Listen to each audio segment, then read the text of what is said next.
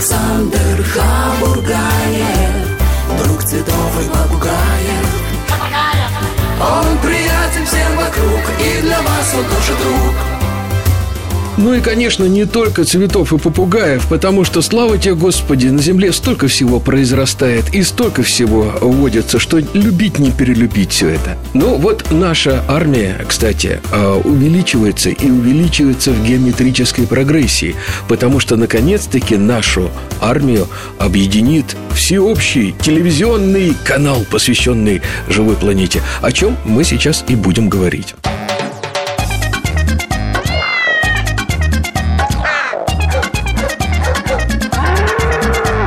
Кошкин дом. Живой уголок Александра Хабургаева. Здравствуйте, Маша. Я приветствую человека, который возглавляет канал «Живая планета» Мария Маргун. Маша, добрый день. Добрый день. Ну, вы все знаете Марию Маргун э, как ведущую э, новостного информационного канала «Вести-24», как корреспондента телеканала «Россия». Ну, а теперь вот она предстает новой ипостаси. Мария руководит каналом «Живая планета». И я сейчас использую свое служебное положение. В общем, Маша моя начальница, получается, да, Маша? Ну, Вот. это... А здесь я буду начальником. Здесь целый час я буду начальником эфира. Да, это формальность, на самом деле. Формальность отыграется. Административная. Я, я имею в виду с точки зрения того, что я начальница. Маша. Это лишь административные барьеры. Маша, ну вот, э, наконец-то свершилось событие. Я не знаю, сколько вы его ждали, а я его ждал столько лет, что прямо говорить стыдно, а то сразу на пенсию отправят с эфира. Вот я все ждал, когда наконец-таки появится такой отечественный канал. И он дожил. Наконец-то я дожил, наконец-то он появился, и слава богу, что я на нем работаю под вашим чутким руководством. А теперь давайте вот в двух словах концептуально, чем он будет отличаться от всех зарубежных аналогов. Ну, во-первых, э, тем, что он будет наш российский, говорить со зрителем мы будем э, на понятном ему языке, не только, я имею в виду, русский язык, да, не нуждается в переводе, понятный язык э, в шутках, в каком-то отношении тем же шуткам или к тем же бытовым вещам, или даже к природе, или даже каким-то, не знаю, породам зверей. А Менталитет, э, он будет понятнее. То есть юмор, который нам понятен и который нам смешон, да? Если ведущий шутит, то он шутит, да, понятно. Это не, нет трудностей перевода таких, да, которые могут возникать. А если ведущий сопереживает, мне кажется, тоже зрителю будет ну, легче и комфортнее это воспринимать. Плюс, э, ну, я считаю, что это наш большой плюс и наше одно из главных достоинств, я надеюсь, что зрители это оценят, а, в том, что мы будем снимать э, и большое внимание уделять российской природе, российским животным. У нас огромная территория, не мне вам рассказывать, скорее Да, вам, только мне. у нас нету. Да, у нас Тропиков только вот нет, остальное все есть.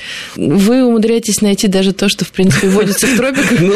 на территории Российской Федерации. Ну, все это есть, Маш, тем более, что ведь у нас такая колоссальная, такая красивая страна. Вот есть некоторые места, куда вот там, побывав там, не знаю, в 40 с чем-то странах мира, например, я не могу добраться до Дальнего Востока. Я мечтаю о Камчатке, о Сахалине, о Курильских островах. Отправим вас, отправим. Вот, вот все слышали, все слышали. Вот, вот слушайте, слушайте, не говорите, что не слышали, Маша. Ловлю на слове. К осени ближе накурила, да? Угу, едем. Постараемся. Постараемся. Придумаем проект, да. хорошо. Вот. И А, тем не менее, вот появится такая возможность, люди наконец узнают ту природу. Да, потому что нас действительно нас снимают иностранцы, то есть есть э, фильмы иностранного производства, хорошие фильмы, например, про ту же Камчатку, но ну, не показывают нашу страну в таком объеме, в таком масштабе, и так, чтобы ее было хорошо понять и воспринять э, нам, э, да, живущим в этой стране гражданам, хорошо, интересно, красиво, классно, по-новому. То есть, по-новому я имею в виду современно да, чтобы это не была просто классика жанра, где какой-то закадровый голос озвучивать, да, пусть важные, интересные, познавательные вещи, но вот хочется говорить со зрителем, хочется быть ближе к нему и показывать его то, чем богата. Наша страна колоссально, потому что на самом деле мы здесь живем и не знаем, ну, мне кажется, даже трети. Ск- Вы сказали третье, ну, извините, не знаем третье, наверное, кто-нибудь из академиков может сказать. Вот, а мы не знаем. Тем более. Мы не знаем ничего. Мы не знаем ничего у себя в огороде, у себя в саду, и тем более не знаем ничего в соседнем лесу, кроме охотников, которые ходят там на тягу шмалять вальшнапов каждую весну, а каждую осень, там, не знаю, на уток. Ну вот э, я, я понимаю, что я здесь не начальник, здесь вы, но мне хочется спросить, я же все-таки тоже журналист. Вот э, вы, Александр, Александр уже 10 фильмов успели Мне- сделать мне рассказать, к, как это к было? началу канала. Не надо Мне рассказать, рассказать, я как хочу это было? спросить. Вот вы же по стране по нашей поездили. Да. Вот сейчас, вот последний прям буквально сезон, Конечно. чтобы к- с премьерами мы вышли. Вот вас, как бывалого натуралиста, что-то же удивило еще? Конечно, конечно. Что? Удивило, да меня все удивило. Меня, во-первых, меня удивили люди. Совершенно потрясающие люди, которые живут в этой живой природе, которые ее охраняют, это подвижники, это люди святые. Потому что у этих людей мотивация совершенно, ну, вообще-то по большому счету так во всем мире. Те люди, которые себя посвящают живой природе, как правило, это не те люди, которые хотят разбогатеть или состояться как личность в каком-то бизнесе. Это совершенно другие категории добра, зла, совершенно другие понятия гармонии и так далее. У нас такие люди есть. У нас очень высокая профессиональная планка людей, которые работают в заповедниках. И она не ниже, а во многом даже выше, чем у их зарубежных э, коллег. Потому что у нас э, это люди, которые получили в свое время блистательное фундаментальное образование биологическое. Но с точки зрения природы, потому что вы очень много видели, в отличие от меня, Нет, от ну, я зрителей. не настолько много видел, как э, некоторые другие, вот, в том числе и люди, которые, я очень надеюсь, будут работать на нашем канале. Мы не будем называть этих громких имен, чтобы не сглазить, да, ту -ту там вот по дереву сейчас постучим. Но, опять же, по секрету могу сказать, что все телевизионные лица, достойные телевизионные лица, на которых мы с вами выросли, вот те, которые росли э, с нами на экранах, они уже все каким-то образом подбираются к каналу «Живая планета», собираются вокруг этого канала. Типа Ноев ковчег у нас Ноев собирается, ковчег, да. да, Но мы да. новые лица тоже растим под вашим Новые чутким лица. А руководством. почему нет? Это под вашим как раз. Вот, нет, Маш, у нас потрясающая природа, очень интересная, очень красивая, но есть места настолько скоротечные, где вот из-за чего мы с Машей все время ругаемся, потому что Маша приходится на своих красивых женских плечах нести колоссальную вот эту махину административную, да? Я раскрою такие секреты кухни. Вот, скажем, для того, чтобы отправить 8 человек в бригаду на съемки, для этого надо недели две. Писать заявки, оформлять. И вот мы с Олегом Шимаком говорим, Маша, ну отцветут тюльпаны. А, а- а Маша говорит, а что я могу сделать? Вот мне нужна как минимум неделя, чтобы вас отправить. И поэтому, конечно, э, вот эта скоротечность нашей природы, как паровозик Ромашкова, из Ромашкова говорил, да, но если мы э, как там не услышим соловьев, мы опоздаем на всю весну, да. Ну, вот, вот такая история, Не успеем конечно. к рассвету. Э, Нет, если тогда то мы опоздаем на всю жизнь, да, но если мы не, не встретим рассвет, то мы опоздаем на всю жизнь. Ну вот теперь у нас есть канал «Живая планета», который нам на всю жизнь э, не даст опоздать. Маш, а вот вы же все-таки, я помню, ваши репортажи, э, вам приходилось волею случая или волею собственного выбора снимать эти репортажи о животных. Я помню, кстати, на Камчатке и где-то на севере, на крайнем, да? Да. Это в вестях еще было. Да, ну, на самом деле, вот цикл «Дальневосточная Россия» мы будем повторять э, на нашем канале, он такой хороший достаточно получился. Я делала для него тоже один фильм как раз про Камчатку, да. Мгм. И что там на Камчатке было? На Камчатке мы снимали в достаточно короткие, сжатые, к сожалению, сроки, потому что у нас был эм, новостная бригада съемочная, то есть у нас не могу сказать, что большой документальный фильм, который мы снимали год. Мы снимали быстро, но очень интересно. Мы снимали, старались все. Меня, конечно, поразила кальдера вулкана Узон. Это просто что-то сумасшедше красиво, невероятно такая. Вот есть такой штамп природная кладовая, но вот если, если его когда-нибудь применить, то туда. То есть Ну, давайте только объясним тем трем слушателям, которые плохо учились в школе, что такое кальдера, да? Кальдера – это вот это вот жерло вулкана. Когда-то Да. существовавшего. Вот откуда в случае извержения начинает изрыгаться вот эта вся магма и так далее. И кальдера, она может растягиваться на десятки, а то и на сотни квадратных километров, как в Йеллоустоне. Да, на Камчатке это такое уникальное место, очень красивое, но там невероятный запах сероводорода стоит. К этому сначала так сложно привыкнуть, но потом, в принципе, ты перестаешь его чувствовать. Когда идешь по этой кальдере, а, мало того, что, в принципе, опасно наступать, да, лучше вообще ходить с проводником или в каких-то... Вот мы ходили в огромных, высоких, практически до плеч болотных сапогах резиновых, у тебя под ногами все шкварчит, журчит. И часто это оказывается какая-нибудь кислота например. И там, например, есть такое место, которое называется э, сковородка. Это, правда, такое круглое плато, кусочек э, поверхности, даже не могу это назвать землей, где просто как на сковородке пузырится, э, я не знаю, что это за раствор, угу. потому что там нету э, воды, которая бы шкварчала, да, это какой-то раствор, что-то с кислотой соляной. Угу. Вот. Как но... цемент такой, да? А... Как жидкий цемент выглядит. А, да? Но жидкость прозрачная при этом, а. и она постоянно бурлит, как будто постоянно кипит, вот как кипящее масло выглядит. Mm. И вот так вот э, стреляет, да. да. Есть места, которые тоже уникальны, какой-то... Маш, а вот там есть вот это вот ощущение? Я просто никогда не был в таких местах, страшно завидую, но надеюсь, доберусь когда-нибудь. А вот есть ощущение такое, что вот ты стоишь на, на Земле планете, начало времен, еще до того, как здесь все живое появилось, да? Вот есть это мистическое такое трепетное чувство? Ну, там вообще э, э, ощущение, что ты немножко не на Земле, что ли, или где-то в отрыве, в принципе, от человеческой цивилизации, потому что там еще никого нет, ну, иногда угу. только медведи заходят, вот именно что касается кальдеры вулкана Озон, ну, да. заходят медведи, которые, э, повалявшись в местных вонючих ручейках, причем они четко знают, в каких можно полежать, чтобы избавиться от блох и чтобы к тебе не приставали всякие паразиты летние. Ну, да. Вот, а к каким подходить ни в коем случае нельзя, потому что можно получить ожог, ну или как-то попортить свою... Ну, мишки-то умные, Да, ребята. шкурку. Там ощущение, что ты вообще, в принципе, а, оторван от людей, что ты находишься, может быть, даже не на земле. Такие очень необычные. И там, конечно, ходишь пешком, и каждый, не могу назвать это уголком, потому что это достаточно ровная поверхность, но на каждом шагу что-то новое. Есть болото, которое такое топкая трясина черного цвета, которая жутко пахнет. Угу. Как раз ее и любят медведи.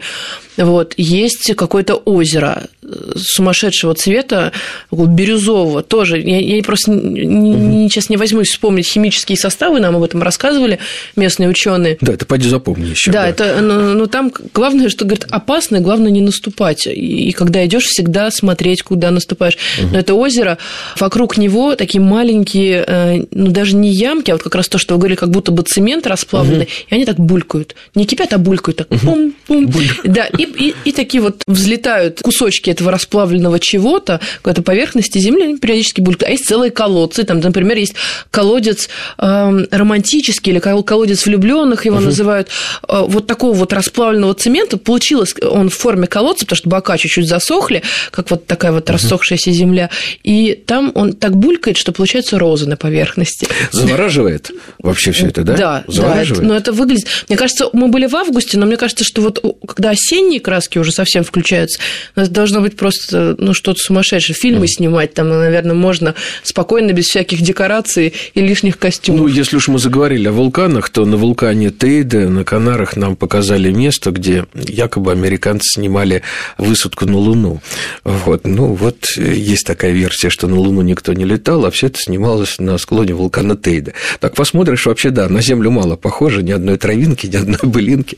Есть такие первозданные места. Маш, а мы заговорили наконец-таки о животных, там уже появились медведи камчатские. А, Было а, дело. Да, Камчатка – это вот место, где такая едва ли не рекордная плотность медведей на один квадратный километр. То есть, действительно, они там пешком ходят, их видно. И... Саша, опять же, вот поскольку мы работали в коротком таком плотном графике, мы поговорили да. с... С двух бедер по-македонски, на бегу все это, да? Ну, практически, да. Было два оператора, которые, мне кажется, не, не спали вообще, потому что надо было все время еще, они же творческие люди, ну, они бежали снимать, а здесь рассвет, а здесь он совершенно другой. То есть мы перелетали на вертолете из места, из одной локации в другую, угу. и он говорит, ну здесь же совершенно другой рассвет, ну как я могу спать? А потом у них совершенно другой закат. Ну а ночью надо э, пленку посмотреть, нужно а все зарядить. Маш, давайте еще откроем такую тайну, а им еще ночью надо сливать то, что они... То есть этот оператор, который еле-еле дотащился без ног, ему надо сидеть у компьютера, и вот это все, что он сегодня отснял, надо заливать да. туда, в компьютер. Ну, ну, в общем, ну, заставлять это работать ужас. никого не приходилось, потому что там, ну, там так красиво, что глаза разбегаются. Что касается медведей, да, я начала говорить, угу. что там действительно их плотность на квадратный метр зашкаливает, особенно в августе, когда не рестится рыба.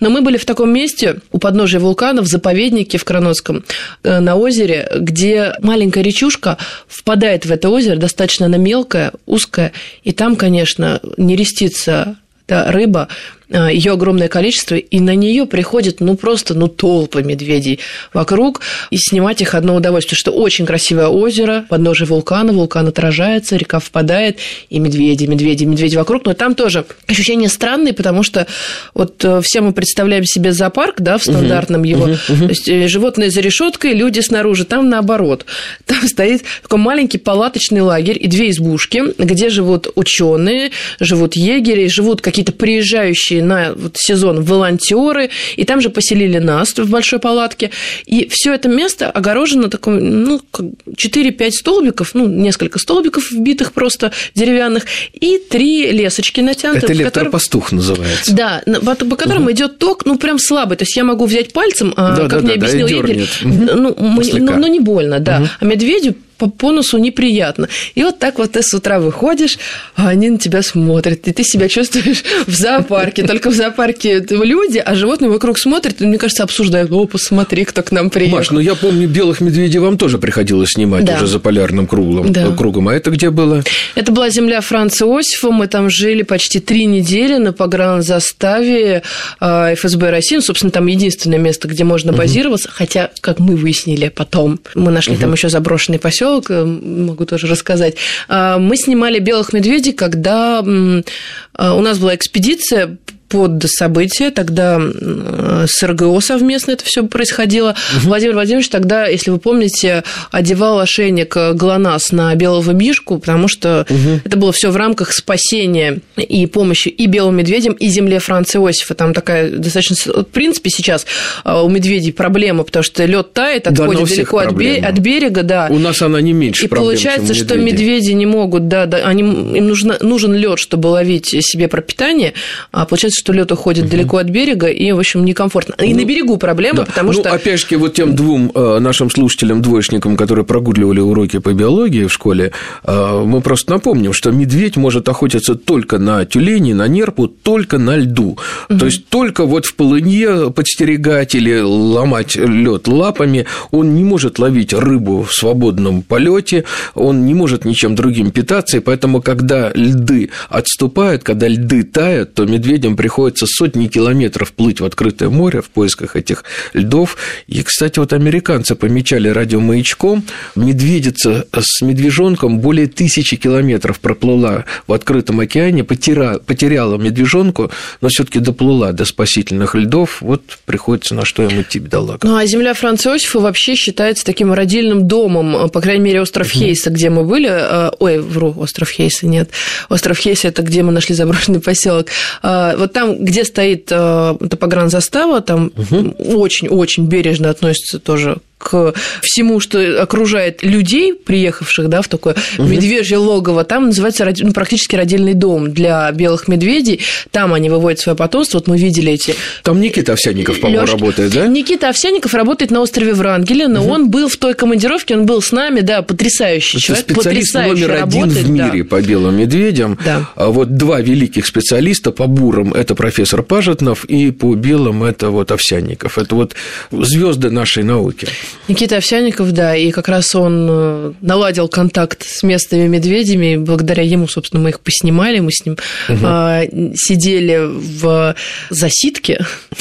Долго сидели? Да, честно говоря, долго, потому что ну, он же, они ждали медведицу, потому что помечать mm-hmm. ошейником ГЛОНАСС было лучше медведицу, потому что это связано со строением шеи и головы. Медведи быстро снимают этот ошейник, mm-hmm. а у медведицы немножко по-другому все устроено. Шея поэтому... подлиннее, да, как у всех общем, женщин, да. Да, дольше можно было бы за ней наблюдать.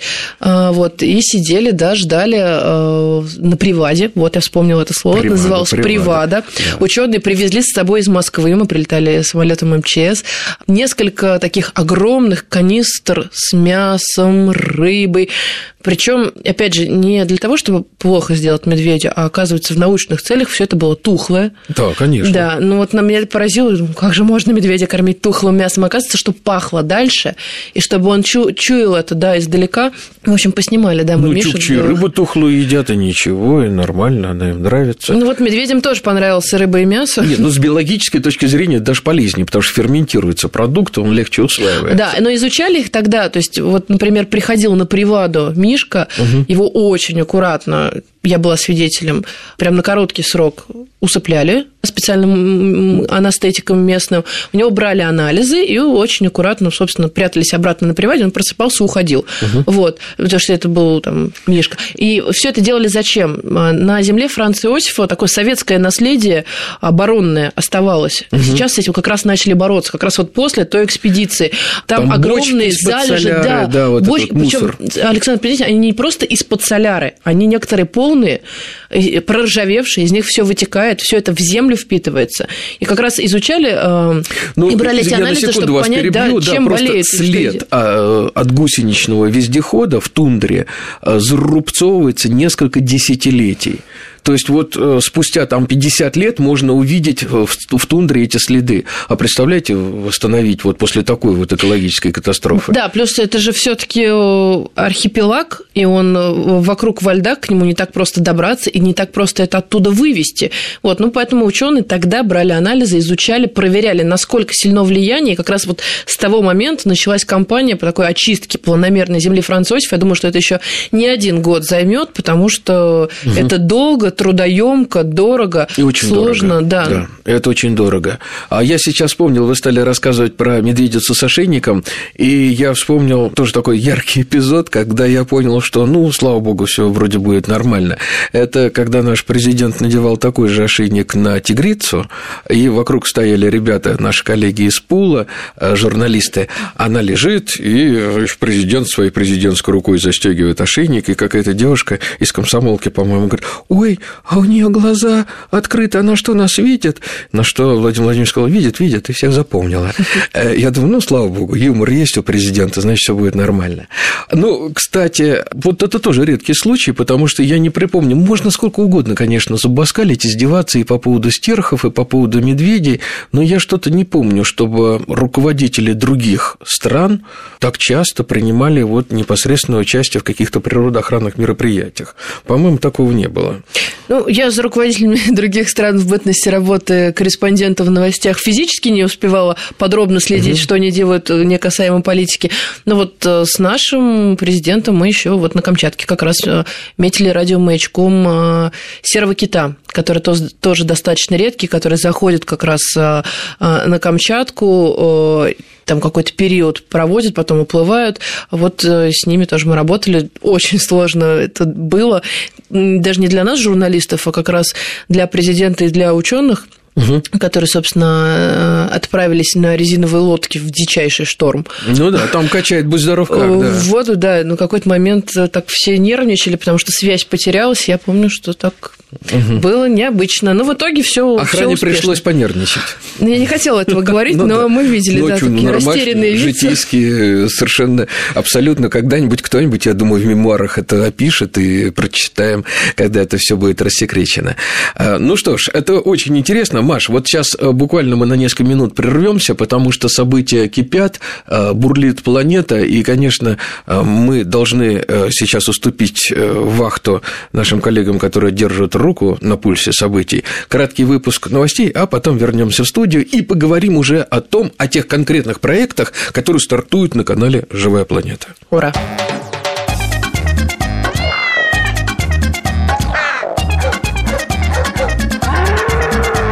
Кошкин дом. Живой уголок Александра Хабургаева.